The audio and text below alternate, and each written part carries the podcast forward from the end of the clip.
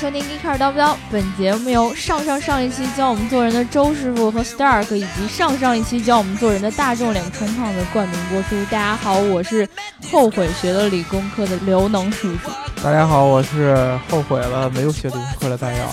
大家好，我是学了理工科的白书记。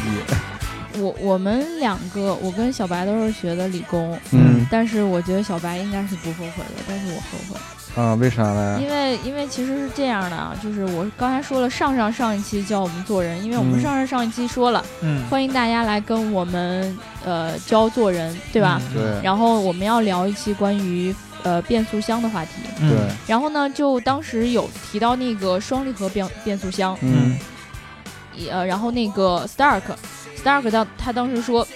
湿式双离合变速箱在北方一定要看看有没有低温加热功能，不然会限制动力输出。对，嗯然后周师傅呢，他当时是在微信里面教我做人的，嗯，然后他是这么说的，他说：“首先，干式是双离合，干式双离合绝对没有液力变矩器，简单说比较干，就是齿轮咬着齿轮的结构。湿式双离合的齿轮结构是浸泡在热油里。”油液中的，嗯，因为油导热性不错，所以散热性也好过干式双离合。干式双离合除了顿挫感比湿式双离合更强以外，故障率也高一些。然后等等这一些啊，对，还有说到干式双离合大多是电控的，成本更低，机械件更少，但电子元件多少存在一定的故障率，导致现在还没有一款成熟的干式双离合变速箱。我的建议是，如果非要选搭载双离合变速箱的车型，也尽量别别选干式双离合。我要说为什么我后悔学理工科，是嗯为因为啥我看了他们所说的这些根东西，本没看懂。我根本不知道他们在说什么。嗯，那跟你学理工科也没什么关系啊。就对是啊我觉得学理工科应该就是看这些东西的时候没有多大的困难，学了其实也看不懂，对，真学的了也啊看不懂。真的。嗯真的。 对对，嗯我其实我是我我我我我是这个想法啊，嗯就是我现在这个想了想今天节目要说的一些内容，嗯对我发现一个问题，嗯，就是我觉得世界上只有必要学理工科就可以了。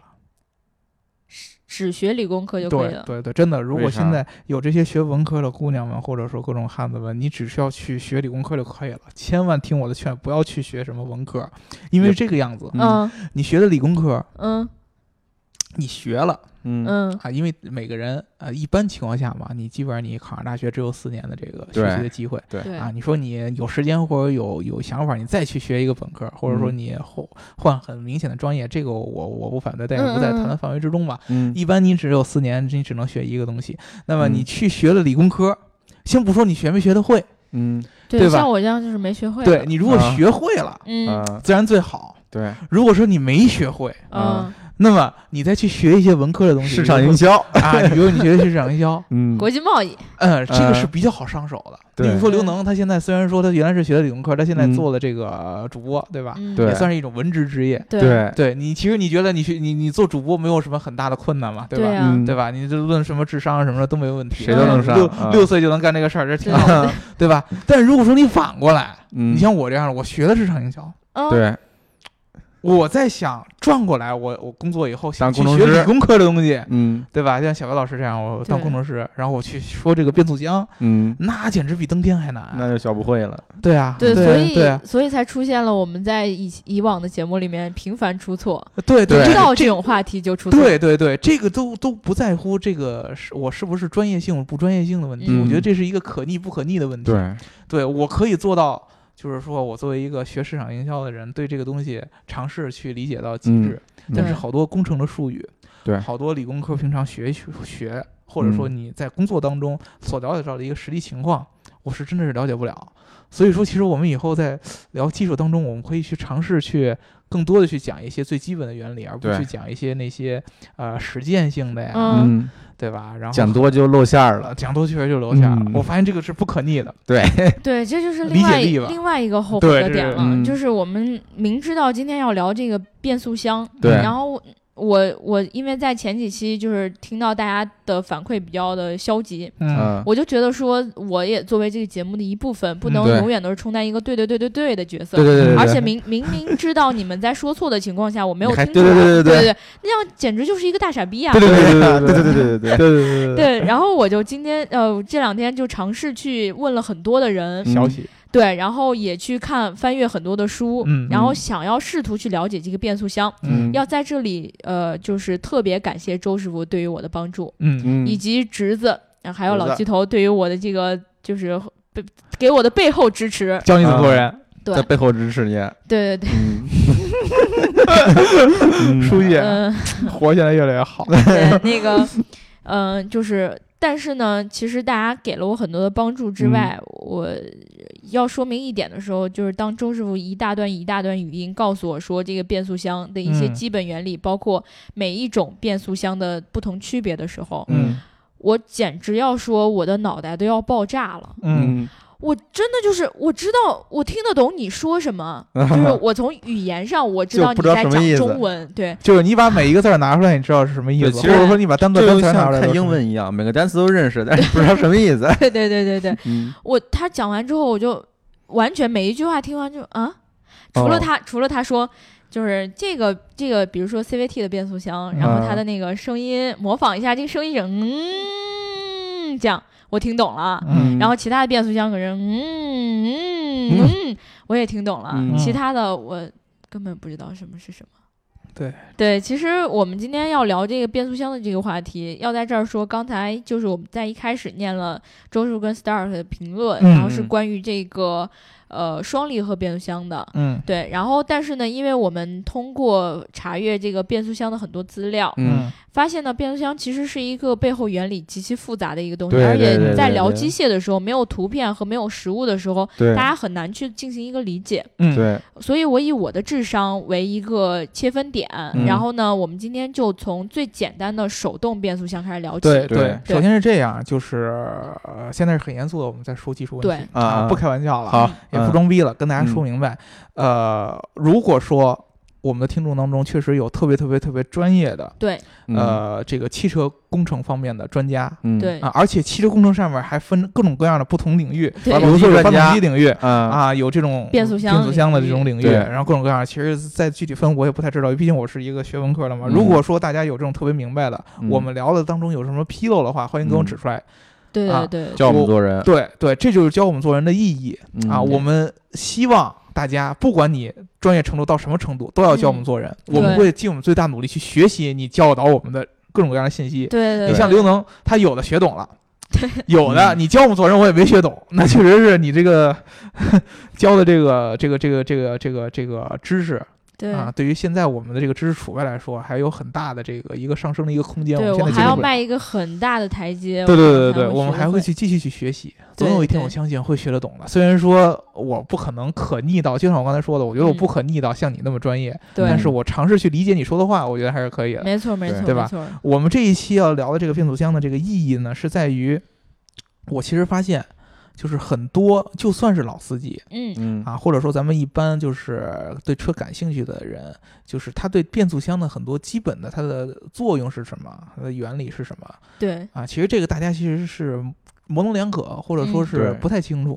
啊，呃，这个变速箱其实是一个非常非常复杂的一个一个一个一个机械结构，嗯有好多无数齿轮儿这个咬合在一起。然后呢，其中最最最最最最相对来说比较简单，而且是嗯最能代表这个变速箱功能的，就是嗯咱们最常见的那种手动的变速箱，就是 MT 呗，对，或者说嗯也是最最最传统的嗯啊，就是那个叫 manual，所以叫 MT 嘛。对，嗯对对啊对，呃，我们以前一般在驾校，你学这个手动桑塔挡纳的这个这个本儿，对吧？嗯驾校一般学的现在哦，以前前段时间可前能段是桑塔纳。基本基本上都是手动挡的，但是对现在也有那种学自动挡的对。对对吧对，现在大部分好多，尤其是新的司机，因为国内自动挡很很很多普遍，嗯，嗯大家都学对自动挡的本儿，但但是一般，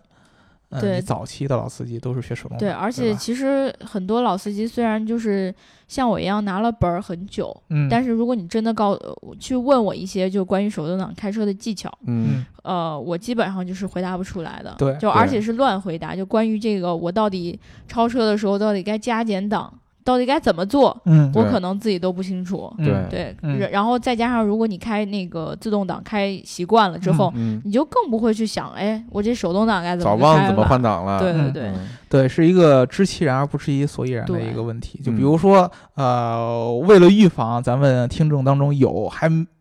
完全没有见过手动挡，或者说也没开过手动挡车的这些听众，对你比如说你是学自动自动挡这个驾照的，嗯，然后你和这个学成以后一直开自动挡车，对，哎你没开过手动挡的车，那么手动挡到底是是一个什么样子？首先就是说，在你的这个油门踏板和刹车踏板之外，还有一个离合踏板，对对，左这脚离合踩器的干嘛的？我一直都不知这道个。是一个离合器。然后在你的这个这个换挡的这个挡把儿这儿。嗯啊，跟传统的这个自动挡是前后，P 啊 R P N R D， N D，对其是实我的是开手动挡车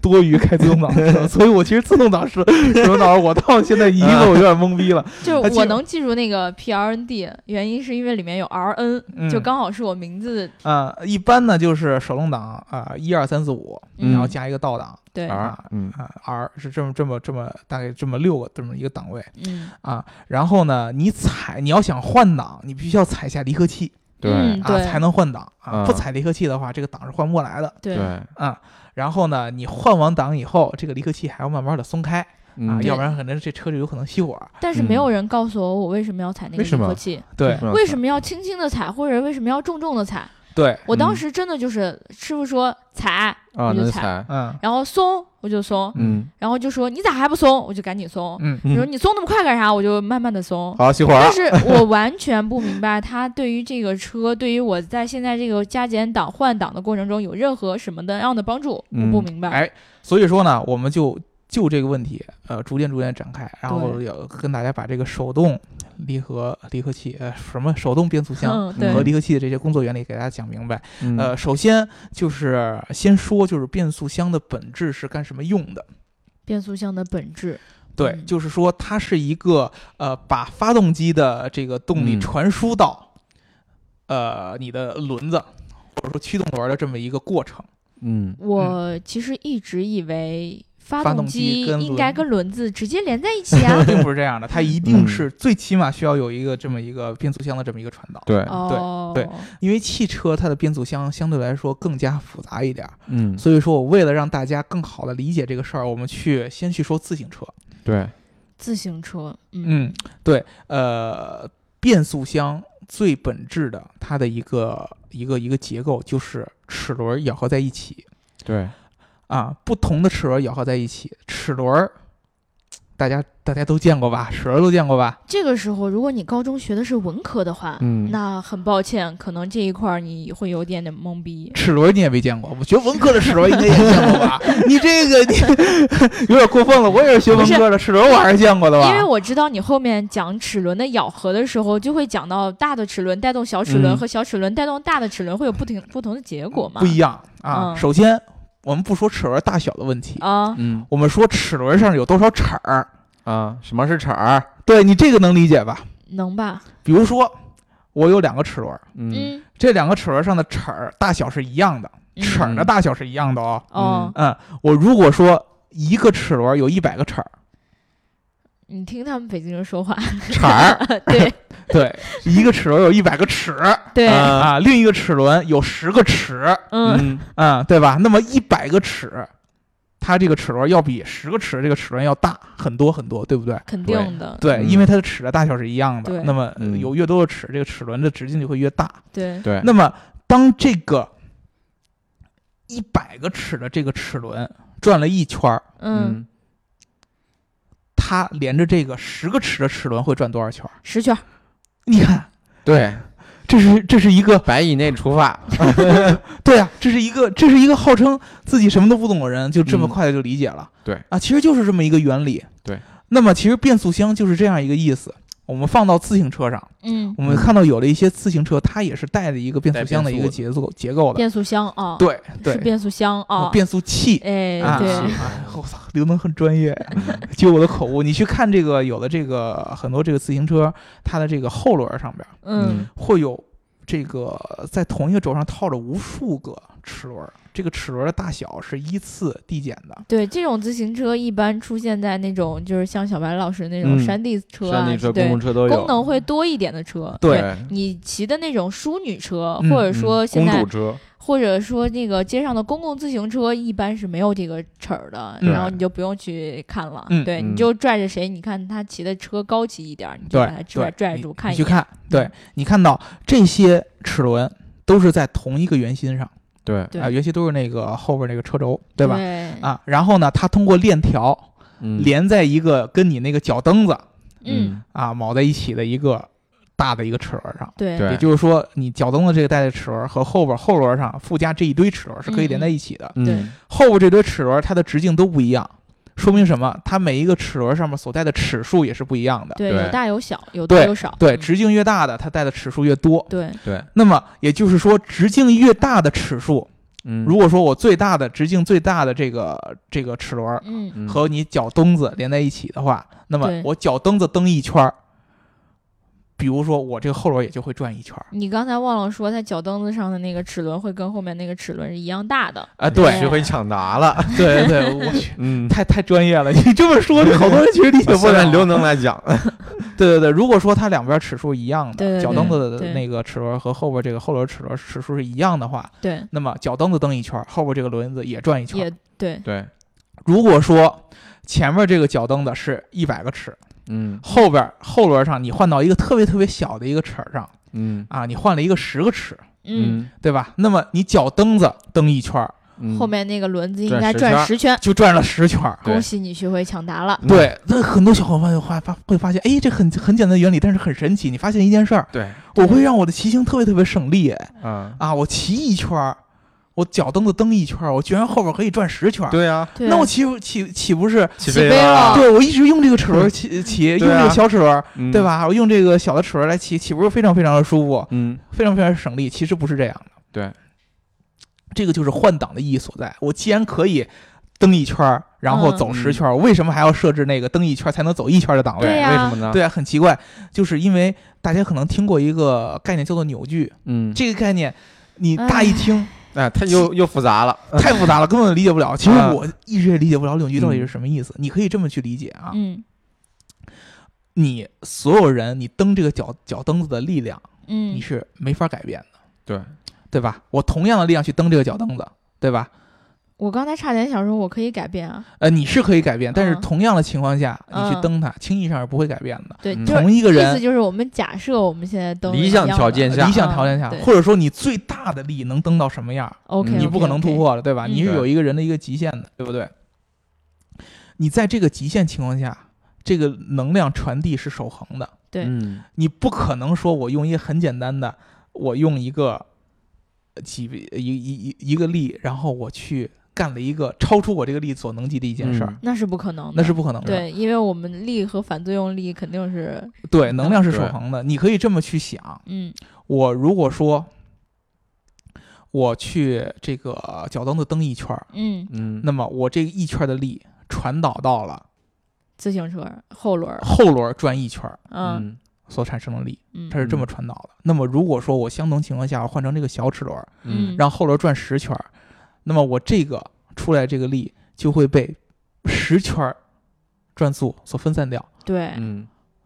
它本来一圈儿要克服的摩擦力就是你那一圈儿的那样，对但是结果你现在非得让我转十圈，对但是你那个力又被分成了十份儿，对嗯根本就不够我转一圈儿的嘛。对对对，嗯就是这么一个情况。这个理解起来可能还是有一些抽象。我对，为们什么再换，刘能能理解呢？原因是我提前理解的，对对，提前已经讲了一下午了，对对吧？？我嗯，们再换一个，呃，再换一个例子。那嗯大家刚刚才通过自行车已经应该已经理解这个不同齿轮之间这个转转圈儿的这个变化了，对吧？嗯现在在理解这个为什么要变这么多，为什么呢？啊，我你去理，呃你去设想一下，我现在有一个非常非常重的一个手拉的一个车，嗯，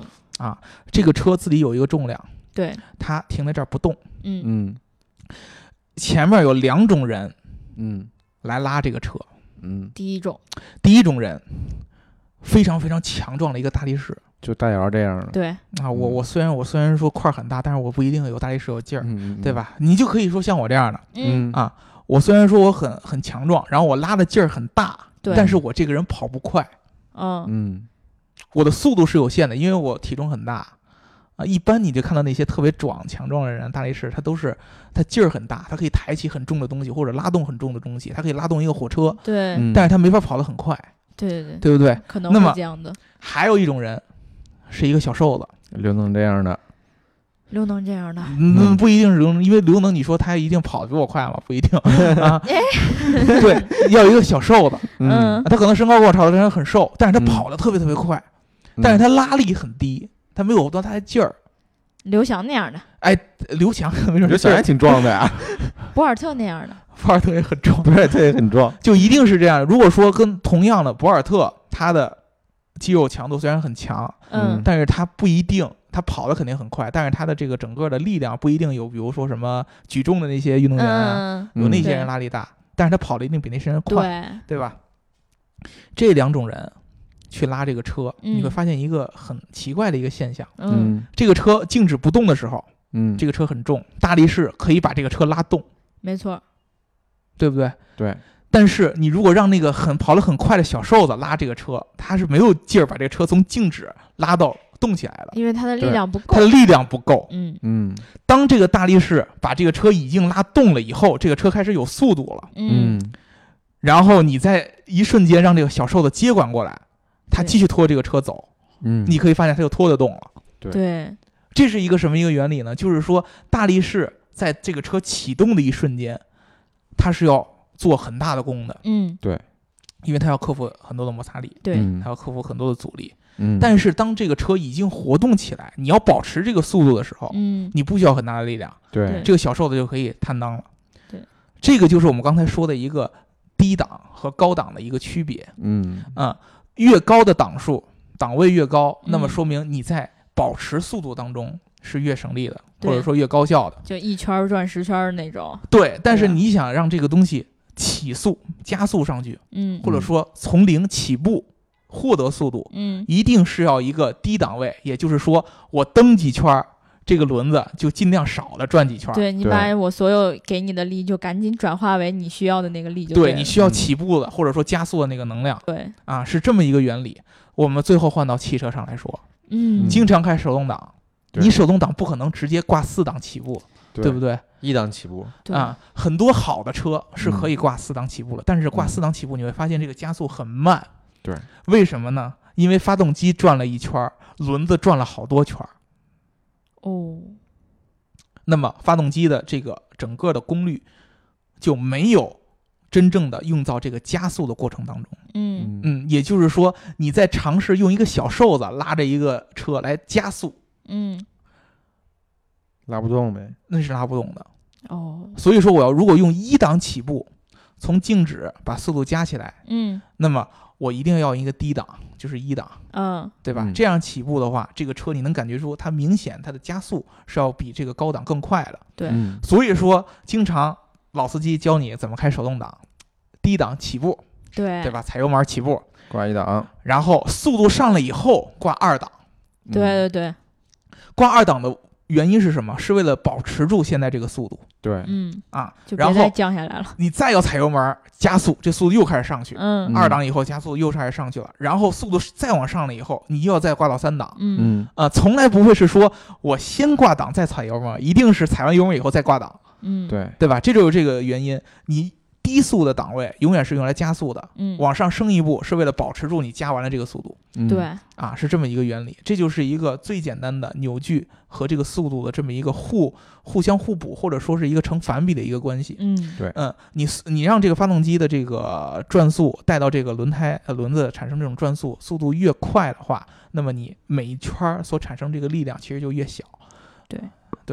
其实这个问题在一开始那个周师傅问我的时候，嗯因为我当时已经懵逼到我不知道该怎么开车了，嗯他就问我一个问题，他就问我一个问题，他说我我有一个很简单的问题，我问你一下啊，嗯比如说你现在开了手动挡，嗯然后呢你现在要超车，嗯嗯，这个时候你该怎么办呢？降档，然后我当时不可不是这么说的，我说嗯我得踩油门啊，对啊，踩油踩门油门啊儿，怎么能快呢？对啊，然后加个档啊，加个档就快了呀。 嗯然后他就懵逼了，然后他说不应该是这样的呀，嗯因为一般情况下你得降一个档，对，让它能够有一个加速的过程，嗯这个时候你速度上来了，嗯然后嗯你再去升一个档，再把这个速度对稳定下嗯对来。对，所以对说很多人就说扭矩是决定你的加速能力，嗯嗯，而一般你比如说真正发动机的功率是可能是决定你的极速。对，嗯，对，对，是这么一个是这么一个原理，就是这么一个意思。它其实跟变速箱是有一定联系的嗯嗯啊。现在大家大概知道，应该我觉得虽然说咱解释比较抽象吧，但是我觉得大家应该能大概理解变速箱是一个什么样的一个工作的意义，或者说目的是什么。对对对对我们对，落回到车上嗯嗯啊，这个手动手动挡的这个车，那么它的变速箱应该是一个什么样的一个结构？然后为什么会要有一个离合器出来？对呀，嗯对我们刚才说了，在自行车上很简单，你同一个轴上套好几个齿轮，嗯，对然后那个链条不同地方来拨，你有一个拨片儿嘛，对一对拨，对，然后那个东西啪一弹，结果弹到下一个齿轮上。对，对，是这么一个原理。但是车上，第一，你的发动机的转速非常非常快嗯对啊，尤其是在高速的时候，你变档，它的发动机转速是非常非常快的对，啊、而且你车的结构要比自行车复杂的多，嗯车是这样，发动机它的输出上面会连到变速箱上有一个叫做输入轴。对对，对，然后输入轴连中的一个叫做中间轴，嗯这个中间轴对输入轴直接联系到中间轴，这个中间轴上有无数齿轮不一样大小的这么一个嗯齿轮，嗯就相当于我们看到的那个自行车后边那一堆不一样直径大小的齿齿轮轮一样，嗯嗯它与这个车轮所在的这个输出轴嗯连在一起，但是它真的是连在一起的吗？不是不是说直接连在一起，嗯那个输出轴上也有无数的齿轮，跟它相对应的无数齿轮连在一起，啊、你的换挡其实就是在这个不同的齿轮之间做切换。对，嗯，如何做到很平顺的切换呢？首先，那那个离合器，现在就要说离合器究竟是干什么使的？其实离合器呢，它正好就是卡在发动机和变速箱之间对对，啊，发动机的输出轴和变速箱的输入轴之间是通过离合器来连接的。那么也就是说，离合器控制着发动机的动力是否会传入到这个变速器当中。对，一离一合嘛，对，嗯，离开的话，它们俩就是不连接的对嗯啊。合起来了以以后，发动机的这个动力就会传过来。对哦啊，因为呢，这个发动机的这个动力基本上是一个方向传导的，你能理解它是不可逆的嘛？对对对对对。嗯你大概能想象出来，因为你这个这个东西就跟就相当于那个我们在骑自行车的时候，其实力都是从脚上给出来的，对对， 除非轮子要是给脚动力的话，除非那时候你已经蹬得特别快了，对吧？反正你怎么着，嗯，你如果逆过来以后，你会觉得你这个腿会不舒服的。对啊，嗯啊，，你会受伤的，有可能。嗯，对，其实对发动机来说，其实是很相似的。对对对，啊，你如果说在这个动力跟变速箱还在结合的时候，嗯，还在一体化的时候，还有连接的时候，你就去强行变档的话，对你的发动机会有伤害。对对，对对对，因为变档其实就是齿轮之间那种咬合嗯会有一个更更改对对对，啊，这样的更改其实如果说如果在这个动力还在有的情况下，你强行去更改，一定会对发动机产生一定的损伤。嗯嗯啊所以说呢，一般情况下就是你要把离合踩下去， 把这个发动机的动力和这个变速箱之间给断开，对，切断开连接以后，你再去变档，然后哎嗯哎对再松开离合，动力重新回来。嗯对嗯，这样的话，你就会让这个动力重新输出到这个车轮上。对，而且那时候齿轮已经变化了，对，吧重齿轮已经重新咬合上了，嗯这样的话嗯你就可以开始这个、呃重新就开始呃达到你这个变新档这样一个目的了。对，嗯其实我们到时候就是会在那个就是节目的那个文字部分，嗯会希希望把这个图片发给发给大家看到，对，因为我们实在是在解释它的时候，我们心里特别明白了，口现在播已不经。了这个，对，因为大家嗯可能想象不到它的那个样子，嗯，对吧？这个时候解释起来，对于大家来说理解上会太出晦现。涩了，对对对，对，其实这个东西确实比较难于理解，我可我可以说一下试试。嗯，就比如说呢，这个具体这个挡把儿到底是怎么来工作的？为什么嗯您挡把儿是那么一个挂法？嗯嗯啊，我们一般那个挡把儿，你能想象的那个一二三四五那上么一个面一位排，置下边一排，啊，左上一，然后往一下三拉二就二，对然后再往右往右右边往一上一点点点，然后再对对变成有三，时候然后就再往下拉四对，然后再最后再往右右 上是五，然后倒档你一定要右再往下，对对吧？对啊，是有这时么一候个经常挂错档，经常挂错档，为什么会是这么一个很奇怪的这么一个布局嗯啊？其实就是跟这个。它的这个变速器的变速箱里边内部的结构是有关系的。嗯对变速箱呢，其实是这么个原理：啊，你自行车上是链条套在不同的这个齿轮上，对啊嗯对，嗯，那么其实到这个到这个汽车的这个变速器里边儿，嗯所有这些档位它的齿轮儿都是已经是咬合好的了。对，对，其它实可能有的不是这样的结构，但现现比较好的都是这对样，就对是因为如果说你让这个齿轮线去互相重新咬合，对一嗯第一是速度太快了，咬合的过程可能会肯对定会于出问题。对对，还有一个呢，就是你会感觉到很明显的那种顿挫，对嗯对它相对还来没说咬好呢，对啊对相对你再来说咬一会儿，相对来说不太忍流住 畅。对，啊、嗯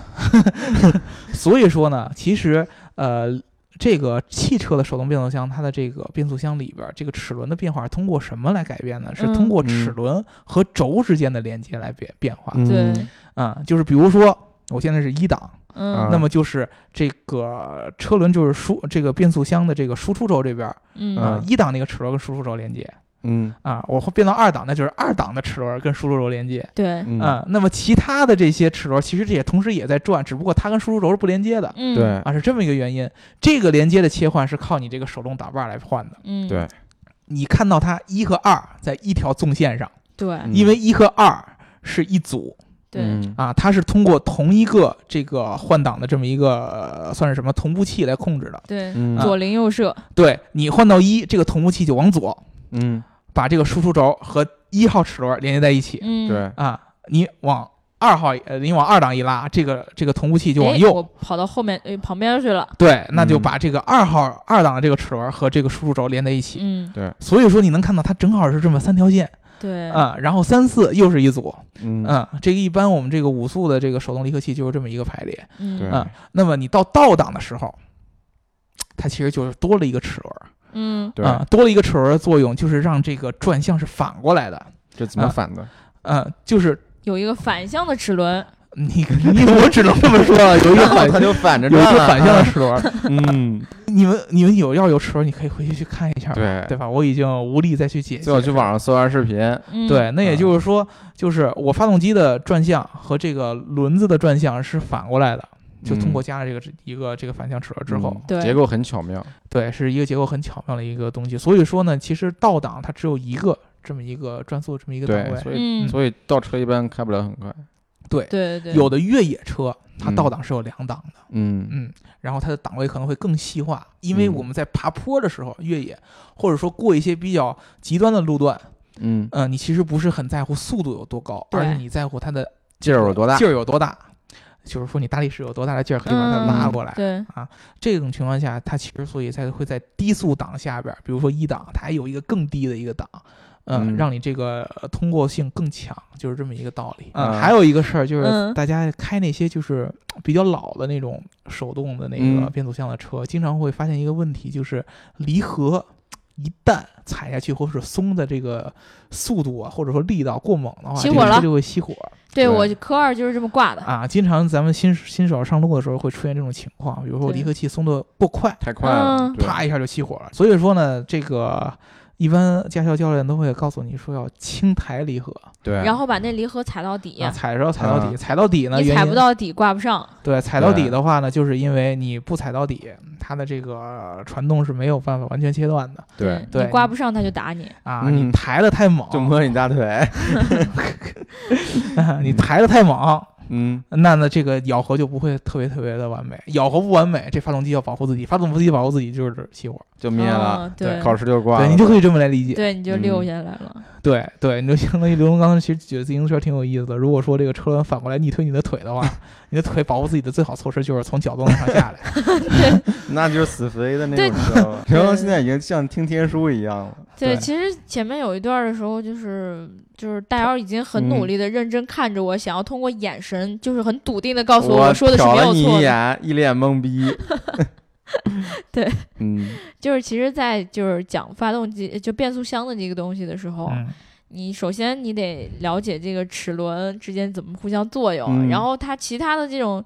各个有各个名词。嗯这持笔个啊，对呀、呀、然后或者嗯说这个输出轴啊，是到底是哪一对根儿啊？嗯然后还有那个你所谓的那个大齿轮，怎么能让它跟输出轴再结合到一起啊？嗯，嗯，其实真的是一个特别复杂的过程。很复杂的一个过程，对就是它的原理其实就是一个齿轮比，对，嗯核心就是一个齿轮比。这对个齿轮比真的是我觉得是，呃，人类在机械上所非以常伟大的一个所发以明。我就问你们一句话：嗯学好物理重不重要？学好物理，嗯，我觉得学我高中物理其实挺好的。没有用，大学物理也得好。啊，嗯，所以要奉劝在听我们节目的各位大学生同学们，对，好好学习才是王道。嗯，跟你的要天赋也有关系。我觉得你再怎么努力学物理，你也懂不了这 个。你 别你别这样嘛，嗯我万一能学好呢？啊，对。那么我们继续教刘能做人。嗯，对嗯，而且刘能刚才其实说了一个什么什么什么一个问题呢？就是这个变速箱嗯，啊，你如果到时候我们把那个图有机会，如果有可能的话抛上来，对，我就对麻烦戴尔老师截个图。对你去看一下，其实，呃，你会发现最结构上或者说它的嗯元器件儿相对来说还是比较简单的，就是轴对齿轮儿、轴元齿轮儿，元器件是相当的简单，对，就是各种齿轮儿和对轴啊。但是你去仔细去想它的这种复杂程度，就比较复杂了，嗯，第就一转不个，过来弯儿了，对对对，第一个哪个齿轮儿跟哪个齿轮儿连在一块儿？对啊，嗯哪个齿轮在什么情况下和哪个齿轮连在一块儿，对这个哪啊个是齿轮是一个让问题，车转得快，哪个齿轮让车转得对慢这是第一个，这是结构问题。第嗯二个工艺问题，嗯嗯对，就是在发动机高速运转的情况下，这个齿轮转得非常非常快，嗯，你怎么能够让它自如了这种变换？对，嗯就像大家说的不顿挫，对，不顿挫对啊自由的切换，而且你能在这个切换的同时保证它的强度，嗯，对，你不能转着转着这齿轮转崩了。它断了，嗯，或者说齿轮转着转着转着，因为齿轮上某一个，比如说不做的不够平滑，嗯做的嗯啊不够平顺，对你整个的这个变速箱以甚至于发动机产生这种质的这种或这个这个这个打击或者说毁坏嗯对对，啊、所以说其实变速箱是这个很多这种造车企业当中一个非常重要的一个技术。对，啊对呃，现在我们讲的是手动的变速箱对，啊、我们如果说我们将来有机会去讲自动的这个自动挡的这个变速箱的不话是，将来有机会，我们没将来机会肯定得 了讲，讲不明白了，呃，我觉得要取决于大家教我们做人怎么样。嗯其实我对现在现在我其实之之前也看了这个自动自动挡，没看懂， 哎，我需要时间，就算我就是我就算花了，比如说花一段时间给他看懂了，我嗯觉得我也没法找任何一个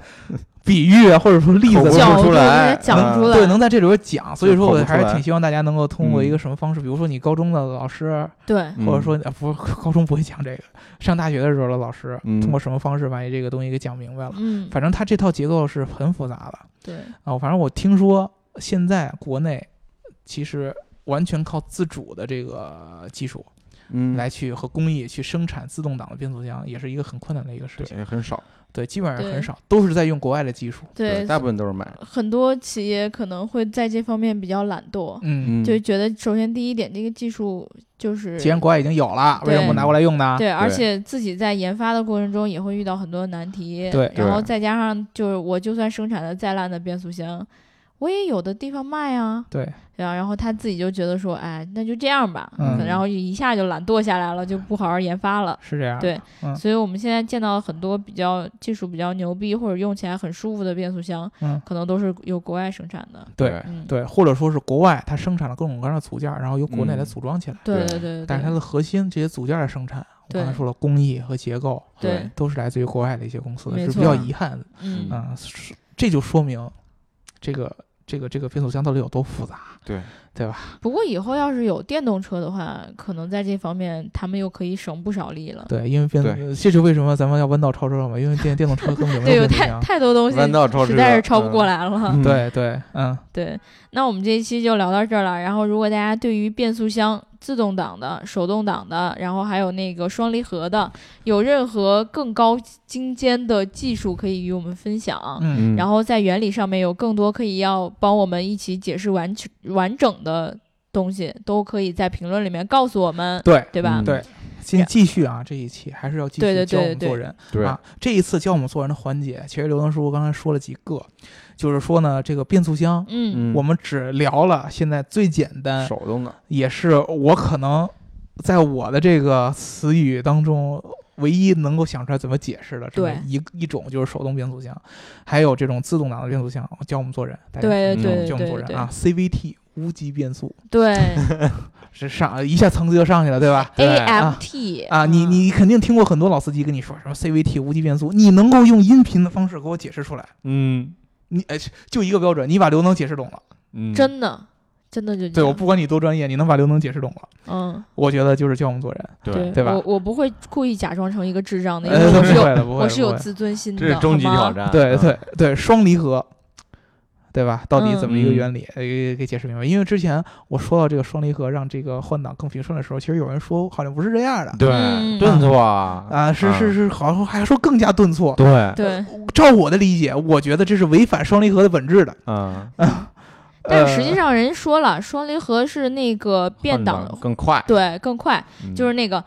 嗯啪嗯啊嗯，这是慢的，嗯嗯快一点儿，嗯嗯嗯，这样。嗯啊啊，所以跟我们想象中的平顺是不一样。啊，可能是我们对平顺的理解还是有问题，对啊对，啊吧？对吧对就是这类似于这样的，